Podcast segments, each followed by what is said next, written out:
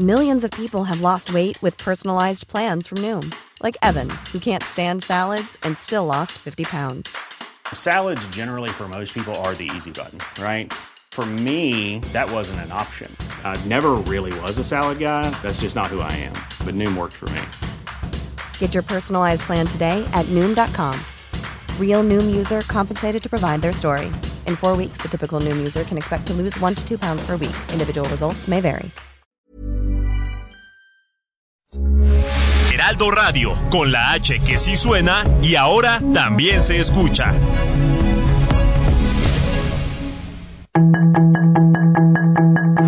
Tarde a tarde, lo que necesitas saber de forma ligera con un tono accesible. Solórzano, el referente informativo.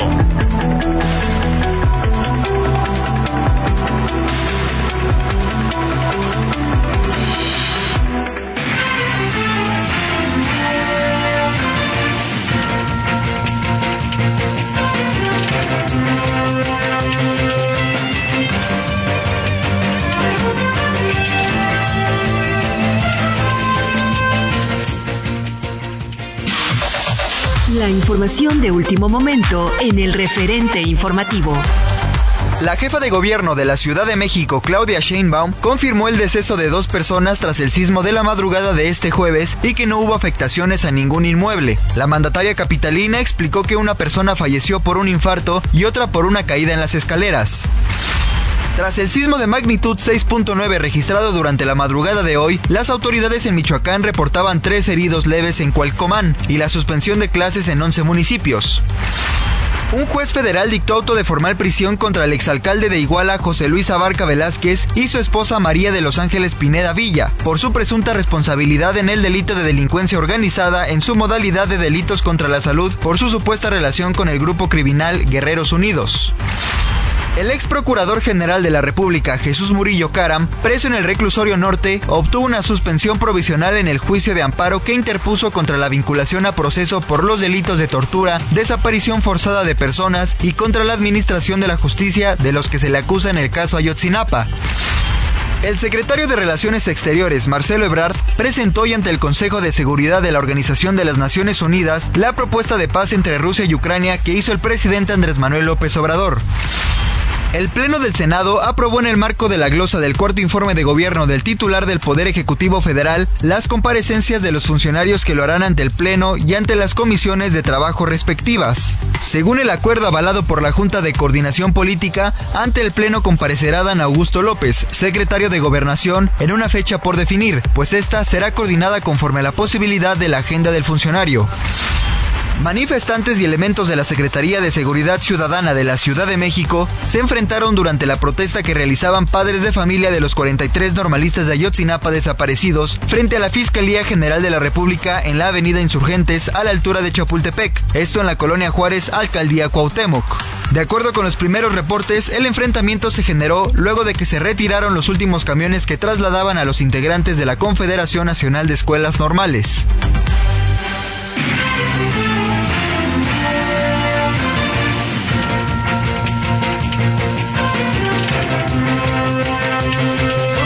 Tardes, aquí andamos a las 17 con 3 en la hora del centro. Ya escuchó lo más importante de las últimas horas. Estamos en el referente Heraldo Radio 98.5 de FM. Gracias que nos acompaña en nombre de todas y todos quienes hacen posible la emisión.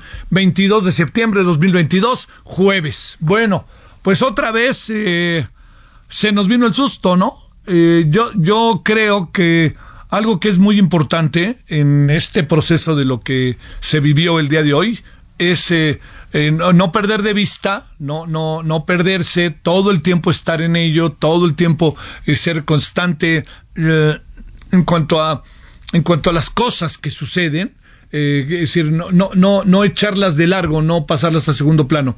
Las cosas que pasan en relación a, por ejemplo, los temblores, es muy importante nunca bajar la guardia, nunca. No porque tiemble no va a volver a temblar. Incluso en cosa de segundos, o incluso puede haber dos temblores al mismo tiempo. ¿No? Entonces hay que tener ahí mucho cuidado. Eh, hoy eh, pasaron cosas más eh, muy, muy interesantes para el análisis. Una de ellas es que sonó la alerta sísmica eh, yo tengo la impresión de que, eh, bueno, yo le escuché, estaba dormido y le escuché con toda claridad y fue lo que me despertó. Eh, fue el minuto que me dio tiempo, nos dio tiempo a todos para que camináramos o fuéramos a lugares seguros o bajáramos.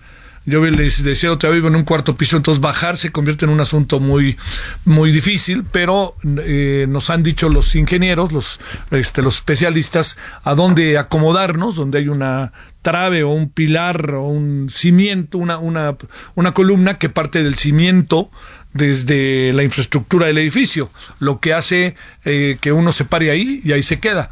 Usted mismo lo puede hacer allí en su casa, eh, toque con toque así como como la puerta y se dará cuenta dónde hay zonas que son tabla roca, dónde es falso falsa pared y dónde es pared, pared, pared, pared, que forma parte de la infraestructura del lugar en donde usted vive. Son los lugares seguros. Bueno, esto que le digo, los lugares seguros es un decir, ¿eh? O sea, digamos, es el lugar en donde hay certeza de que no se va a colapsar pero lo que está alrededor se puede colapsar, eso que quede claro, ¿no? No, no lo digo como un fatalismo.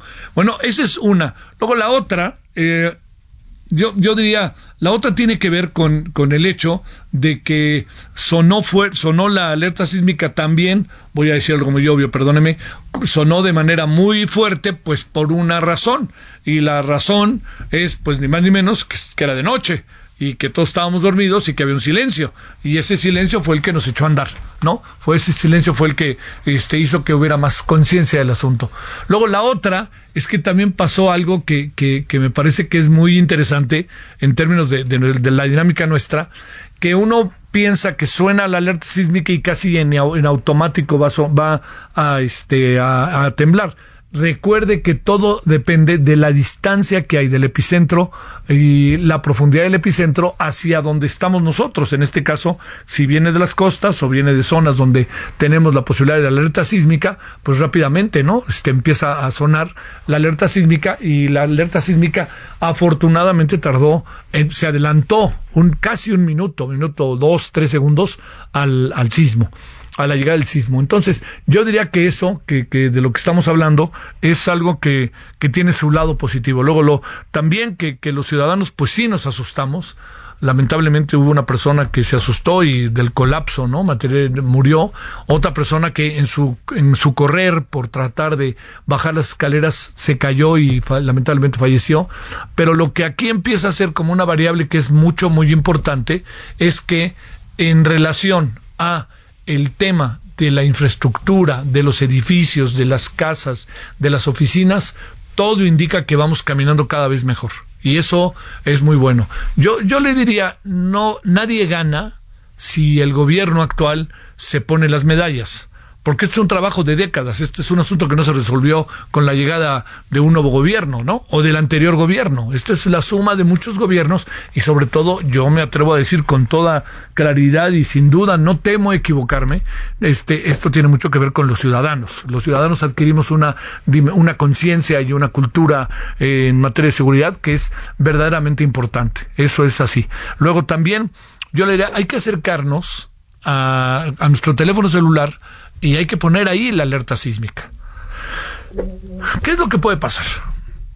Que haya una que haya una falsa alarma, ¿no? Eso sería lo único que puede pasar. Y bueno, nos asustaremos, nos daremos cuenta que no, etcétera. Pero lo que hay es la posibilidad de que si no alcanzamos a escuchar la alerta sísmica en la calle, podamos nosotros escucharla a través de nuestro teléfono. Eso es, créame, mucho, pero mucho, muy importante. Bueno, ya platicaremos ahorita, no queremos pasar por alto, vamos a seguir este, lo que pasó en, en Colima otra vez, en Machoacán, donde fue el epicentro, y en Jalisco, para que sepamos qué fue lo que pasó en estos tres estados del país y también qué pasó en el país, porque en la Ciudad de México, en la capital. Porque fíjese que aquí en la capital también pasaron cosas ahí fuertes, porque desalojaron después de un día y medio a los este a los eh, normalistas que estaban allí en reforma, de repente cómo me sorprenden las, las este, declaraciones de los funcionarios, ¿no? sin importar de qué, de qué gobierno y de qué, este, de, si son de la ciudad o de los estados, ¿no? Martí Martí Batres diciendo, siempre preferenciemos el diálogo, ¿no? Después de un día y medio, pues los echan. Bueno, pues porque no, porque no se echaron para atrás en el tiempo y atrás en el tiempo llevaron a cabo un trabajo de diálogo y no jodieron como jodieron a millones de capitalinos. No exagero, ¿eh? Porque el tránsito se expandió además de que no se podía pasar por esa zona. Bueno, entonces esto, eh, hoy también estuvimos cargados de eso, también estuvimos cargados de manifestaciones eh, en la Fiscalía por parte de, eh, de, los llamados ayotzinapas, que fueron acompañados por una buena cantidad de universitarios, y hasta donde entiendo politécnicos, en fin, universitarios en su conjunto, educación superior. Y este pues atacaron y atacaron. Yo me pregunto cuánto va a durar el tema Yotzinapa como, como eh, el, dilema entre el saber qué pasó, y se lo digo, ¿eh? sé que es políticamente incorrecto, y la rentabilidad política, ¿no? De que todos se acercan, es el momento, vámonos con ellos, órale. Estoy yo inquieto, ¿eh? Porque tomaron la prepa 5, traemos un León en el Poli y traemos un Lea en la FES Zacatlán, ¿eh? Abusados, ¿eh? Traemos líos en nuestras instituciones de educación media, superior y superior. Y dos de las que son pues de las más preponderantes en términos de formación y de todo lo que significa, pues que son las de la Ciudad de México, el Politécnico y la Universidad Nacional Autónoma de México. Bueno, ahí tenemos este, eh, tenemos, esto es lo que tenemos, así un poco como en, en general de las cosas que han venido pasando, con una más. Eh, me da la impresión de que están profundamente molestos y enojados por la votación de ayer. A ver, yo, yo le quiero decir, lo que hizo ahí el presidente me parece que no, que no es lo indicado. Conste que se lo digo yo. Este, no, no, no significa otra cosa, ¿no? Se lo digo en función de lo que uno ve. Los adversarios quisieran ver muertos. Yo creo que esa es una afirmación sumamente ruda, ¿eh? sumamente complicada, difícil e incluso, me atrevo a decir, este, grosera, ¿eh? se lo digo en serio, ¿eh? me parece, es decir, pensar que detrás de la estrategia, detrás del cambio, de la búsqueda de un cambio de la estrategia de carácter en materia de seguridad, haya la idea de que ojalá se mueran para que cambien, híjole, a mí me parece, salvo su mejor opinión, me parece, me parece terrible que se pueda pensar eso, ¿no? Y también, bajo esta perspectiva, yo le diría lo que, lo que tenemos que ver hoy con seguridad debe de, a ver, yo se lo planteo así. El cambio de la estrategia en materia de seguridad la búsqueda de que se fortalezcan las policías, la búsqueda de que esto no acabe hasta el 28, sino acabe antes, como se prometió, sin violar la Constitución, pero sobre todo porque creo que mucho no se ha hecho para cambiar la estrategia y creo que mucho no se ha hecho para fortalecer una Guardia Nacional Civil, sino más bien desde el principio se pensó como militar, como está sucediendo.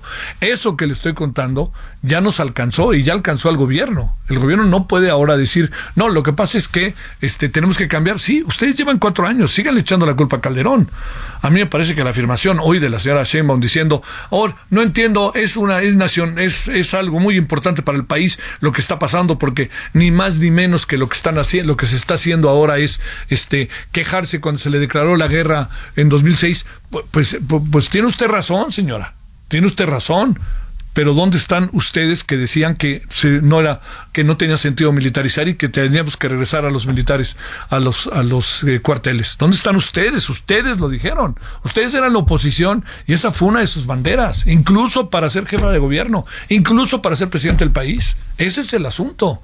¿Qué cambió? El presidente dice, bueno, ya cambié de opinión. Bueno, pues no es tan sencillo, ¿no? Pues entonces vamos a cambiar de opinión. Pues al rato algo, no sale y vuelvo a cambiar de opinión. La, la clave del asunto está en cómo, cómo dirimimos en la sociedad estos temas. Es ahí donde creo que traemos un lío, yo digo que mayúsculo, porque es cosa, diario hay un motivo para cambiar de opinión. Ya había un senador del PAN, ¿no? No, yo cambio de opinión, ya soy morenista, después de que había dicho que lo peor que podía hacer en la vida es aprobar esta eh, cuestión. Pues, todo se vuelve. Ya tienes ya tiene usted, perdón, a la otra diputada, la diputada Yolanda de la Torre, que tuvo sus cinco minutos de fama. ¿Se acuerda la que hizo la propuesta del PRI? La propuesta para que hasta el 2028, cómo la defendió y le dijo, perdón, eres una chingona. Así le dijo Alito en la, en, la, en la tribuna. ¿Recuerda usted esta mujer? Pues acaba de pedir licencia porque se va a ir de magistrado a Durango. Pues no marchen, así. ¿Quién les cree, hombre? Está difícil quererles así. Bueno, bueno, vamos si le parece hablar del sismo. Y vamos a hablar en un ratito también en eh, el tema de las tortillas, que es un asunto importante en nuestra dieta cotidiana. Y de esto tendremos esta tarde. Yo por lo pronto le agradezco que nos acompañe. En nombre de todas y todos quienes hacen posible la emisión, le deseo que haya tenido hasta ahora un buen día jueves. Está medio soleado, pero ya sabe que esto no significa que no vaya a llover. Veremos qué pasa. Y por cierto, el lunes van a debatir y discutir, el lunes o el martes, el tema de este, del horario de verano, eh, lo cual tenían amarrado, pero parece que ahora ya no lo tienen tan amarrado. ¿Qué habrá pasado? Pues bueno, estaremos hablando de ello mañana y la semana que entra. Gracias que nos acompaña. 17, casi con 15 en la hora del centro, jueves 22 de septiembre. Solórzano, el referente informativo. En Soriana, por México, lo damos todo. Aprovecha que el aceite capullo de 840 mililitros está a solo 59.90. Sí, aceite capullo a 59.90. Y además, compra uno y lleve el segundo al 50% de descuento en toda la marca Top Show. Soriana, la de todos los mexicanos. Solo septiembre 22. Aplican restricciones.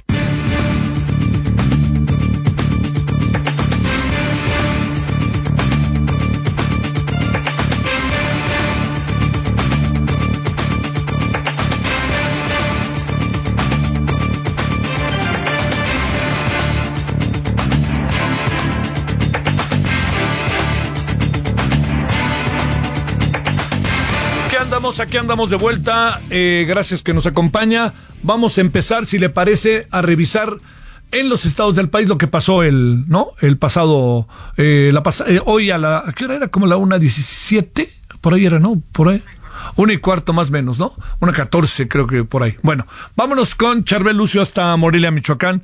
O no sé dónde andes, mi querida Char Charbel, pero estás en Michoacán. Cuéntanos. ¿Qué tal? Buenas tardes. y ya voy de regreso a la capital del estado luego de esta cobertura que hemos realizado los últimos días. Y bueno, te platico que el sismo que se registró la madrugada de este día en, a 84 kilómetros de Cualcomán, Michoacán, dejó afectaciones en tres municipios michoacanos, en el centro de la ciudad de Uruapan, un edificio eh, que alberga una sucursal bancaria, sufrió daños en su estructura como agrietamientos y caída de revestimiento. Elementos del ejército mexicano y bomberos se trasladaron a esta zona y confirmaron que afortunadamente no hubo personas lesionadas, mientras que en el municipio de Cualcomán, donde fue el epicentro de este movimiento telúrico, autoridades indicaron que hubo afectaciones en algunas viviendas e inmuebles, eh, principalmente en los que ya habían presentado daños por el sismo del pasado 19 de septiembre. Eh, en este municipio tres personas resultaron lesionadas por caídas y golpes al momento de salir de sus viviendas para ponerse a salvo. Y bueno, en este municipio también se tienen contabilizadas 300 casas afectadas por el sismo del 19 de septiembre. Y bueno, debido a la intensidad de este temblor, pues eh, se instalará nuevamente un módulo para el registro de viviendas dañadas. Y finalmente en el municipio de Apatzingán se reportaron daños en la Escuela Secundaria Técnica número 80, un plantel que eh, desde el pasado temblor ya había presentado algunos daños, con este temblor pues se deterioró más y por estas afectaciones y debido también a que las réplicas no han parado en los últimos días, la Secretaría de Educación determinó eh, suspender las clases en 11 municipios de las regiones Tierra Caliente, Tierra y Costa de Michoacán. Y por su parte, la Secretaría de eh, Gobierno aclaró que en la región Costa no hay riesgo de tsunami, por lo que pidió a la población de esta región no caer en la desinformación y pues mantener la calma en la medida de lo posible. Bueno, oye, ¿cómo, estuvieron las cosas en, eh, en Morelia, capital? ¿Tienes información? En Morelia sí fue perceptible el temblor, eh, las familias, pues algunos no lo sintieron, otras pues, sí, sí lo sintieron, se despertaron, afortunadamente no hubo eh, ningún edificio afectado. Eh, la verdad es que las afectaciones se están concentrando sobre todo en la región de la Tierra Caliente, Sierra y Costa. Eh, y afortunadamente los daños que se registraron durante esta madrugada pues fueron en edificios que ya ya se encontraban en mal estado por el tema del anterior sismo. Entonces eh, realmente podríamos decir que las afectaciones pues no fueron mayores durante esta madrugada. Sí. Oye en Cualcomán este ya hay acceso va ya hay acceso Sí. Sí, eso es correcto. Eso es una tranquilidad.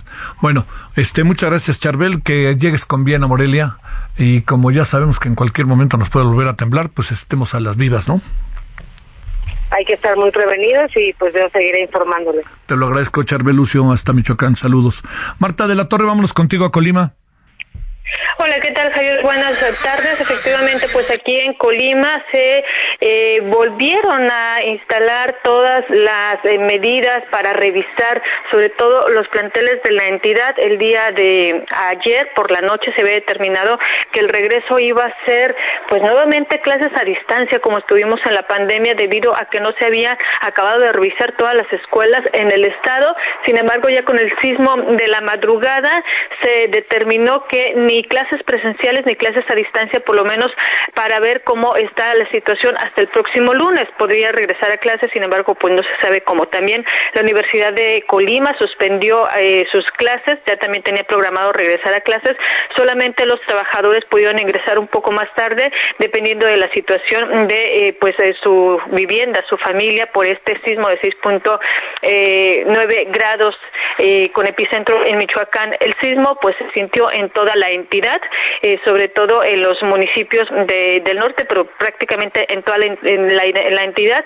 En Manzanillo, por ejemplo, desde las 11 de la noche se registró una tormenta pues bastante fuerte, se incrementaron los niveles de agua en las calles y las avenidas y cuando ocurre este sismo, pues los eh, habitantes no pudieron salir completamente a las calles ni dormir eh, pues en la vía al aire libre como en otros sismos precisamente por la tormenta tan fuerte que se estaba registrando. En tanto, la gobernadora Indira Vizcaíno Silva confirmó porque ya son tres los fallecidos eh, aquí en la entidad por el sismo del 19 de septiembre y es que la familia que sufrió quemaduras por la explosión de un tanque de gas en el municipio de Tecomán, quienes eh, pues fueron trasladados hasta Guadalajara por la intensidad de las de las eh, quemaduras, pues sufrió la pérdida de uno de sus miembros, una bebita de cinco meses de edad, por lo que bueno pues todavía siguen internados su hermano de ocho años y su mamá de 22 años.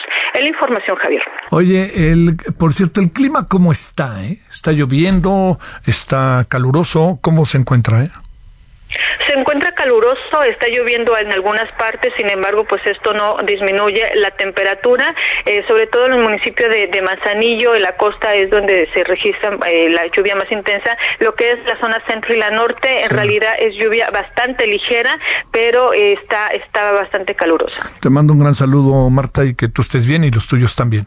Gracias. Gracias, buenas tardes. Gracias, buenas tardes. Bueno, vámonos ahora con aquí en la Ciudad de México, Mario Miranda, traemos otros menesteres informativos. Cuéntanos. ¿Qué tal, Javier? Buenas tardes. Pues te informo que padres y madres de los 43 normalistas desaparecidos de Chimapa se manifestaron esta tarde en la Fiscalía General de la República, ubicada en el número 20 de la Avenida de los Insurgentes. El grupo de manifestantes exigió una explicación de por qué no han sido detenidos los funcionarios y militares involucrados en el caso de Ayotzinapa. Al término de la protesta, un grupo de hombres en Capital a, ver, Mario, ¿me escuchas? Mario, Mario, a ver si quieren arreglarle, por favor. Este, ahí nos perdimos. Este, a ver, estamos con Mario Miranda, estamos aquí desde la Ciudad de México hablando de manifestaciones al día de hoy. Eh, yo creo, Mario, si no te importa, en breve que empecemos otra vez. Ya, eh, eh escucho, Javier. Ándale, adelante, empecemos otra vez, por favor. Te comentaba que esta tarde se realizó una manifestación de familiares desaparecidos de Chiapas en la Fiscalía General de la República, ubicada en el número 20 de la Avenida de los Insurgentes, quienes pedían una explicación de por qué no han sido detenidos los militares y funcionarios involucrados en el caso de Ayotzinapa. Y al término de la protesta, un grupo de hombres encapuchados realizó pintas en el inmueble y lanzaron piedras y artefactos explosivos en contra de los elementos policíacos que resguardaban la fiscalía.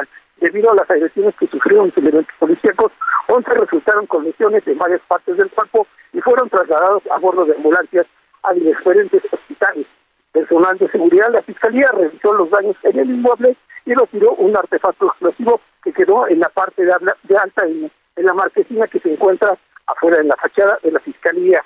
También te comento que finalmente ya cuando la situación se encontraba ya en total control, en calma, dejaron salir a todos los trabajadores de la Fiscalía que estuvieron pues adentro, no, no, no dejaban, no les permitieron salir durante aproximadamente dos horas estuvieron adentro, no podía nadie ni salir ni entrar.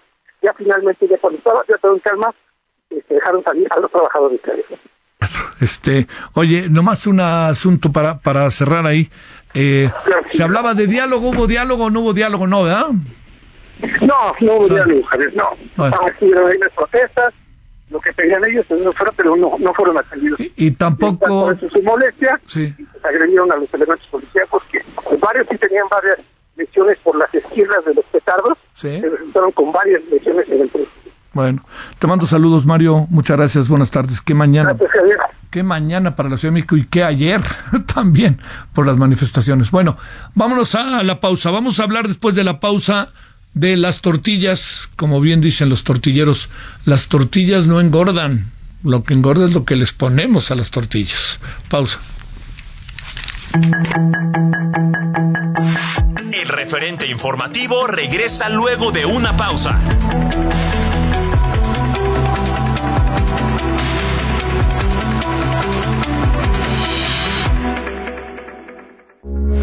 Heraldo Radio, con la H que sí suena y ahora también se escucha.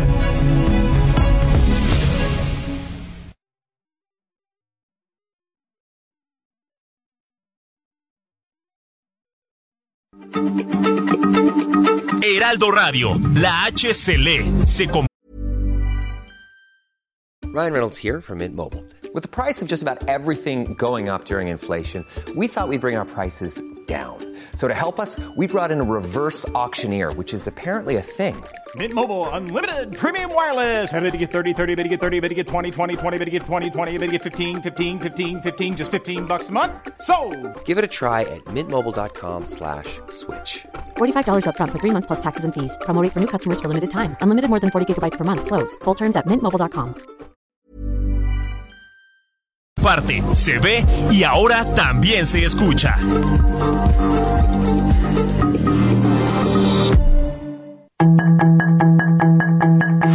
Estamos de regreso con el referente informativo.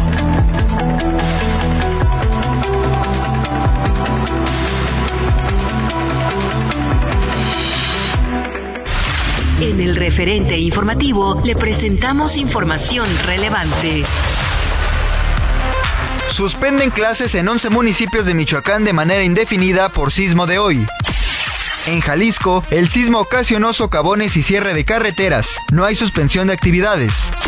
Al menos dos personas murieron por el sismo de esta madrugada en la Ciudad de México. Protección Civil reporta 1.295 réplicas del sismo del 19 de septiembre. El director del sistema de transporte colectivo Metro asegura que el cortocircuito en la línea B pudo haberse dado por el sismo. Manifestantes y policías se enfrentaron afuera del edificio de la Fiscalía General de la República. Secretaría de Seguridad confirma la detención del presunto feminicida de Chullita. Marcelo Ebrard presenta la propuesta de paz del presidente Andrés Manuel López Obrador ante la ONU. Una jueza da suspensión a Murillo Karam contra proceso por el caso Ayotzinapa. Dictan formal prisión a José Luis Abarca y su esposa por delincuencia organizada.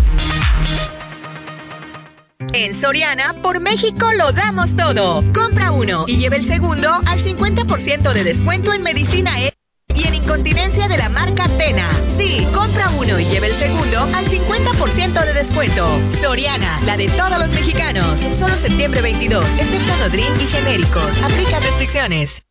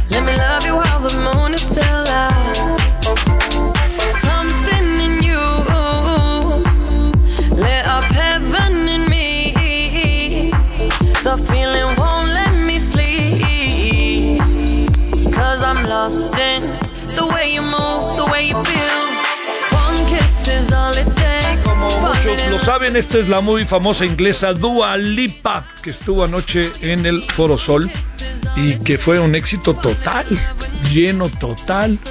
Oiga, hubo gente que me esta me contó que iba a ir. Este, yo la verdad que pues sí, sí lo ubico y todo, pero no es, no es así como algo que yo siga mucho, ¿no? Mañana se va a Monterrey, bueno ya se fue a Monterrey hoy eh, y se va a presentar allá en Monterrey eh, para cerrar su gira en México. Eh, mucho éxito el de esta señorita, Dua Lipa, y además este le debo de decir que qué de fans tiene, ¿eh? ellas y ellos la siguen de manera fervorosa. Lo que pasa es que parece que tuvo que bajar en ropas un poquito menos propias de su puesta en escena porque le agarró el temblor. Y hasta donde se sabe, lo tomó, digo, como con enorme seriedad, le dijeron qué hacer, etcétera. Y salió y todo muy bien, por fortuna para todos. Estaba, la vieron en un bar en la colonia Roma. Oiga, pero la otra que le quería decir también es que no, no está de más regresar a los días en donde cuando se llegaba a una oficina, se llegaba a algún lugar, se presentaban protocolos entonces, antes de empezar incluso una conferencia, yo a mí me pasó una vez, muy buenas tardes, les queremos decir, en caso de temblor, la salida es para acá, hagan esto, hagan lo otro. Yo diría que hay que regresar a ellos si lo han dejado de hacer. Este, yo creo que nos ayuda para sobre todo, bueno, los que trabajamos en un lugar aquí como este, pues ya sabemos, ¿no? Más o menos, aquí no, no sabe uno lo que puede suceder, pero los que vienen de visita hay que decirles, ¿no? Si tiembla, váyanse por aquí, por allá y hagan esto. Bueno, vámonos a las 17.35 en la hora del centro.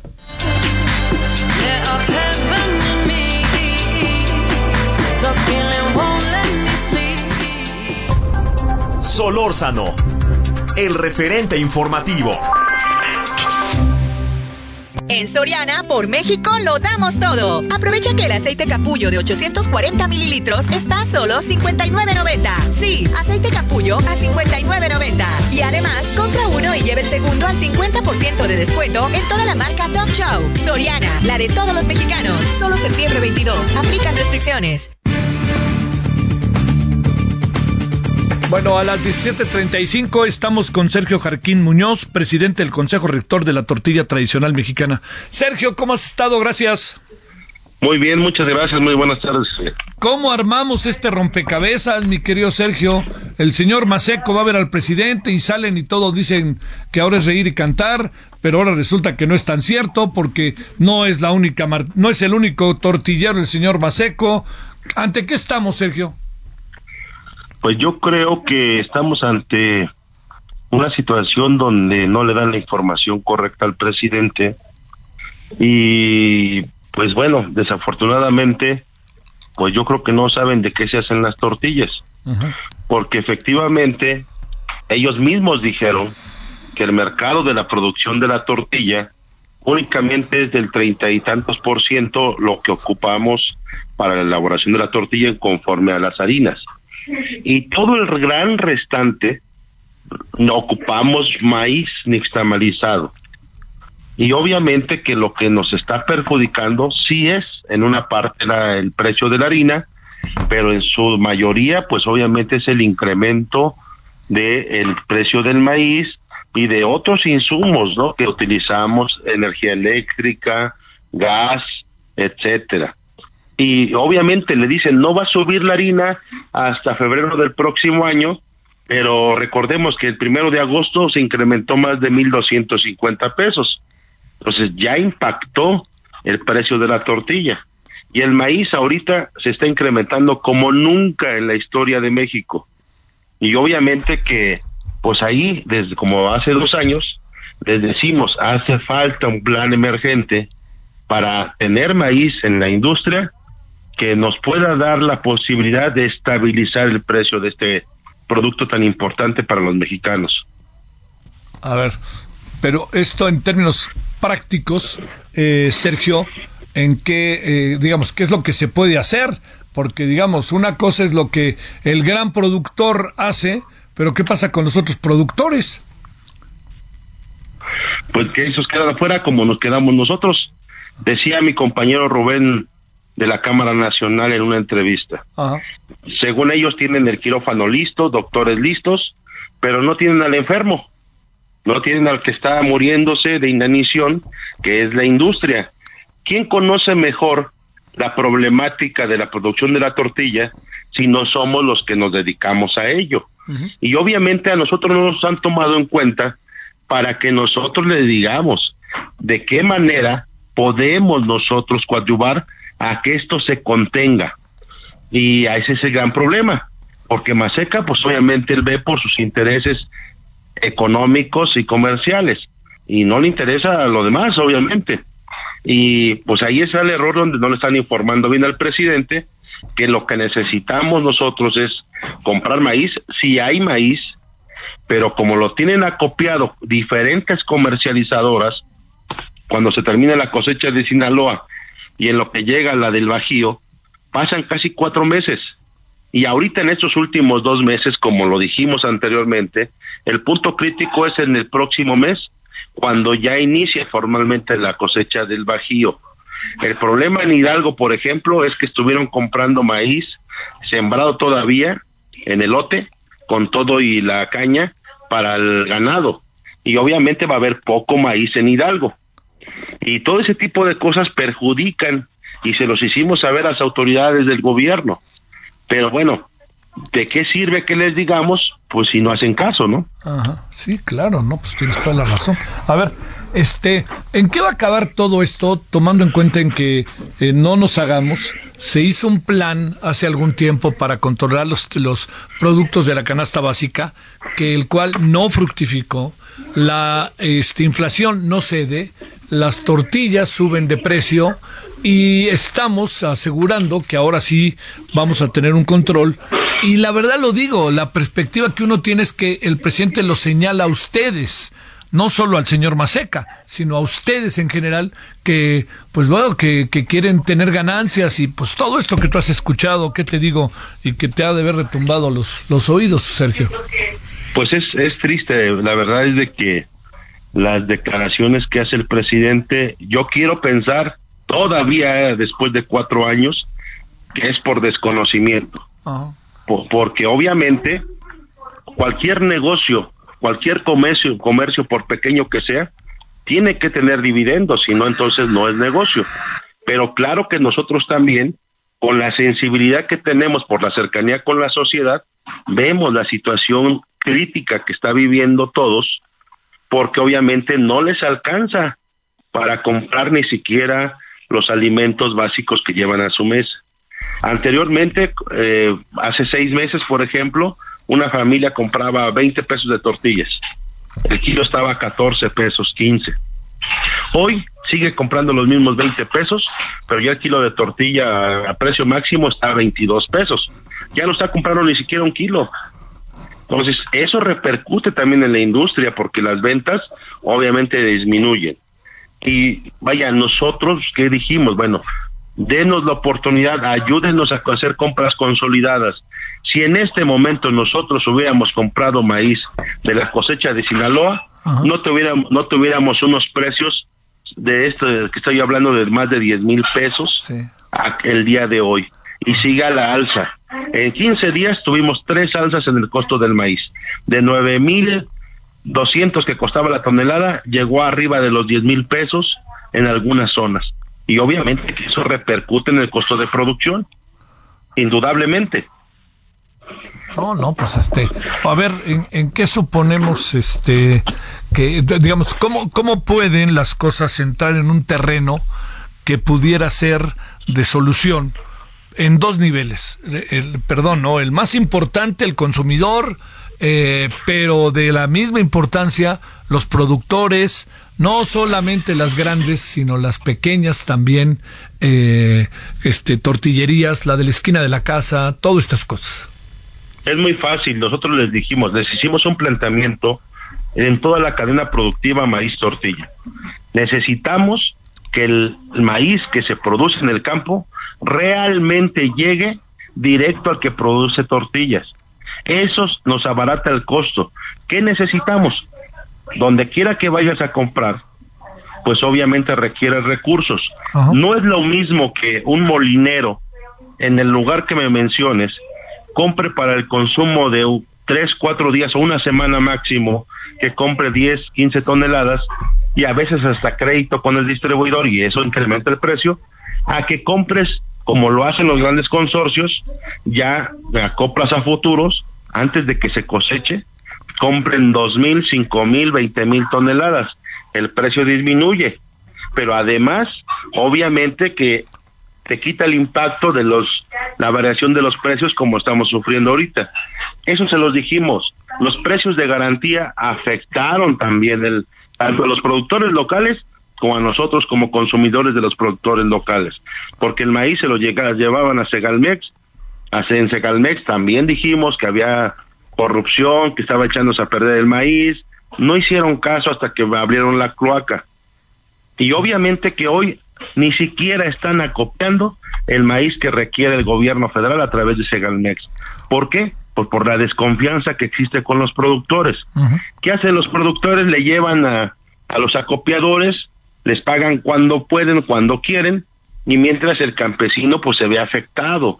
Entonces, todo ese tipo de situaciones se las hicimos ver en las mesas intersecretariales y obviamente hicieron caso omiso.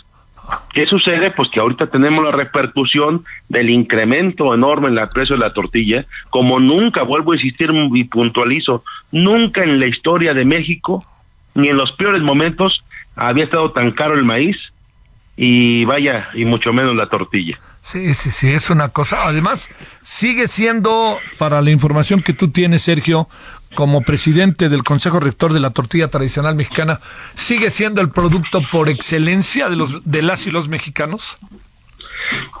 Sí, más sin embargo, es triste porque cualquier familia de escasos recursos, por lo menos sobrevivía con tortillas, con un taco con frijolitos, Hoy en día, tristemente, hay gente que se va a dormir sin comer porque no le alcanzan ni para las tortillas.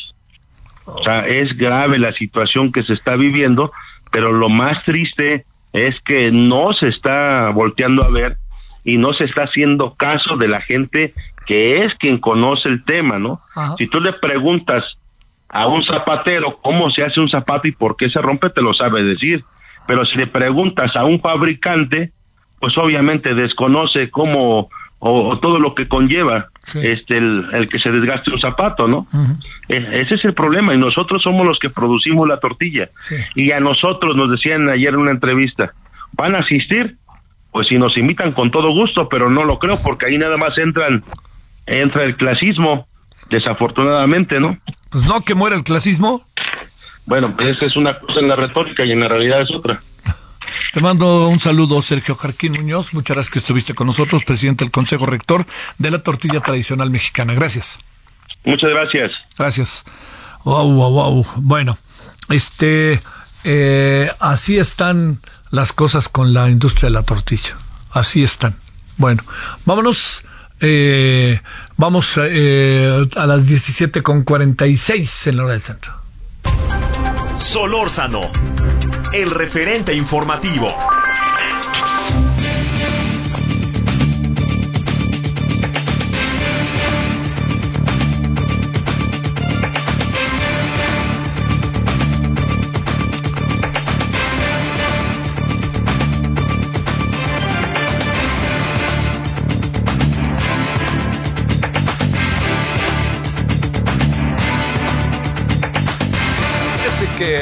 Fíjese que este, ah, que se murió un cuate muy querido, la verdad, muy, muy querido.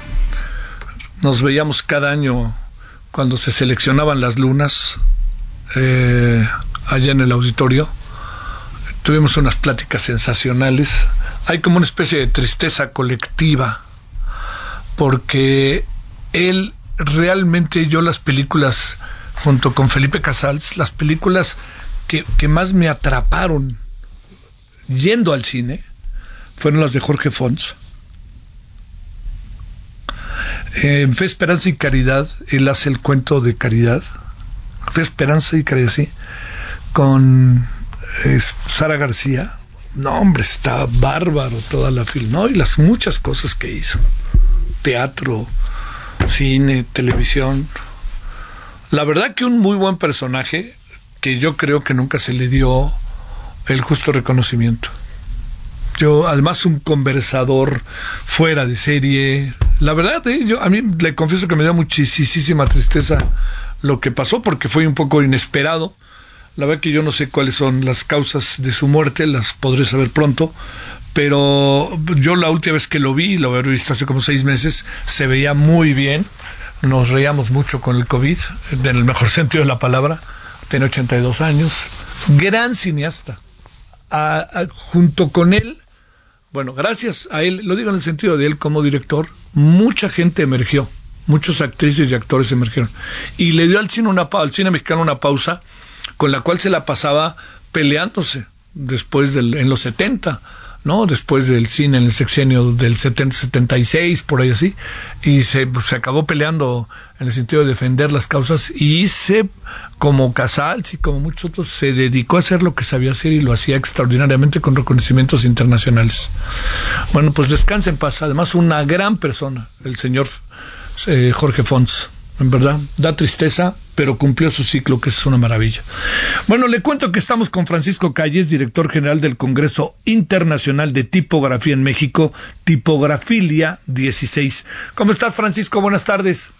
Hola, ¿qué tal, Javier? Muy buenas tardes. Gusto en saludarte a ti y a todo el auditorio. A ver, ¿qué es esto de la tipografilia y de qué se trata todo esto del Congreso? Que ya sé que van varios. ¿De qué se trata? ¿Qué van a hacer? ¿Cómo definir ese objeto de estudio que van a tener, Francisco? Mira, déjame decirte, es que este, la tipografía es una enfermedad que una vez contraída no se cura y por más que uno quiera perdura y se contagia con facilidad. Bueno, la tipografía es eh, desde luego un elemento fundamental en la comunicación gráfica y es paradójico que justamente ahorita, ya que estamos estableciendo una comunicación verbal, pues hablé yo de la comunicación no verbal, que es la tipografía. Digamos que es la vestimenta el cuerpo de la voz y la palabra. Eso es a grandes rasgos la tipografía. Oye, este, ¿y qué hacen un congreso? ¿Dónde lo hacen o, o, cómo, cómo funciona? ¿De qué se trata? ¿Qué es lo que van a hacer ahí? Sí, es, muy simpático porque uh, a ojos ajenos a la propia disciplina, dirán, ¿un congreso de qué? Sí, claro. ¿De tipo qué? Sí. ¿No? Y bueno, pues precisamente eso es eh, lo que nos anima. Es un congreso donde evidentemente el tema es el de la tipografía y hablamos desde distintas perspectivas. Por ejemplo, desde la historia, de la evolución de la cultura escrita, eh, de las formas tipográficas, eh, de la caligrafía, pero también hablamos de las cuestiones tecnológicas. La tipografía por sí mismo es eh, una consecuencia de la tecnología.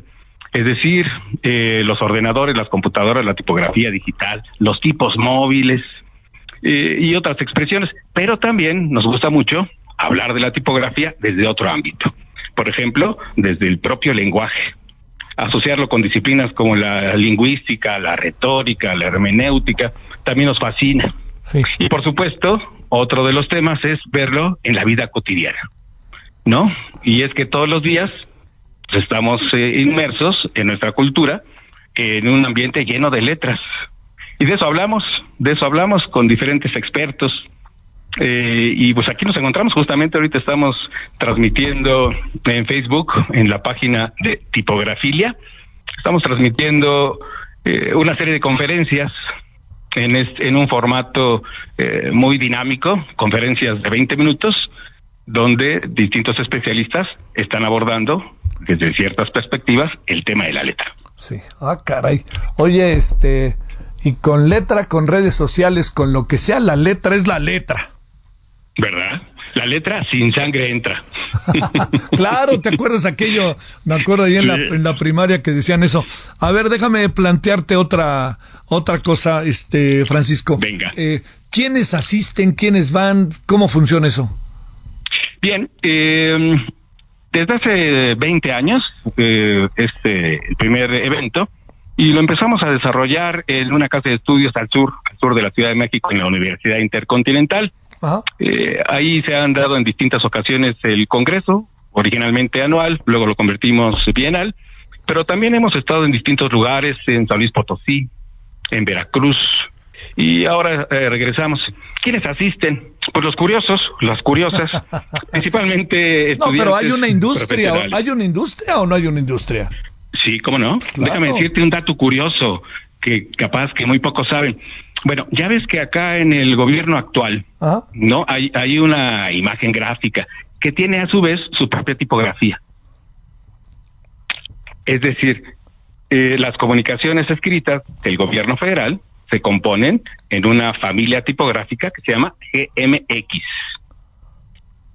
Es decir, es para darle la voz, el tono particular a las comunicaciones, pero esto también fue en el gobierno anterior. Eh, la familia tipográfica en aquel entonces era se llamaba Soberana y en el gobierno anterior también y se llamaba esa familia tipográfica Presidencia. Es decir, eh, si hay una industria, en México hay personas que se dedican a diseñar, a producir tipografía y en Latinoamérica eh, vamos para adelante. Es decir, esto que nosotros vemos ahí en la compu, en los dispositivos, hay personas que se dedican a diseñarla. Claro, claro. Y ahí está, ahí están los que están visitándote hoy en el Congreso de la Universidad Intercontinental. Así es. Ahorita estamos transmitiendo eh, acá en la Colonia Roma. Muy bien. Eh, aquí vamos a tener el día de mañana varios talleres sobre el diseño y producción de la letra a mano y digital. Ah, y acá estamos ahora, ahorita en el plantel Roma. Te mando un gran saludo, Francisco, que salga padrísimo todo esto porque no se ve, pero bien que existe. Gracias, Francisco. No, al contrario, muchísimas gracias y un saludo. Muy buenas tardes. Hasta las hasta la noche, adiós. Hasta aquí Solórzano, el referente informativo.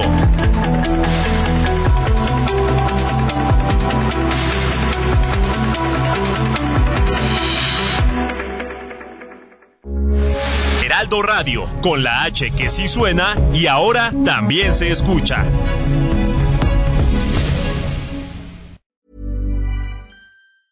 Hey, it's Danny Pellegrino from Everything Iconic. Ready to upgrade your style game without blowing your budget? Check out Quince. They've got all the good stuff shirts and polos, activewear, and fine leather goods, all at 50 to 80% less than other high end brands. And the best part? They're all about safe, ethical, and responsible manufacturing. Get that luxury vibe without the luxury price tag. Hit up quince.com slash upgrade for free shipping and 365 day returns on your next order. That's quince.com slash upgrade.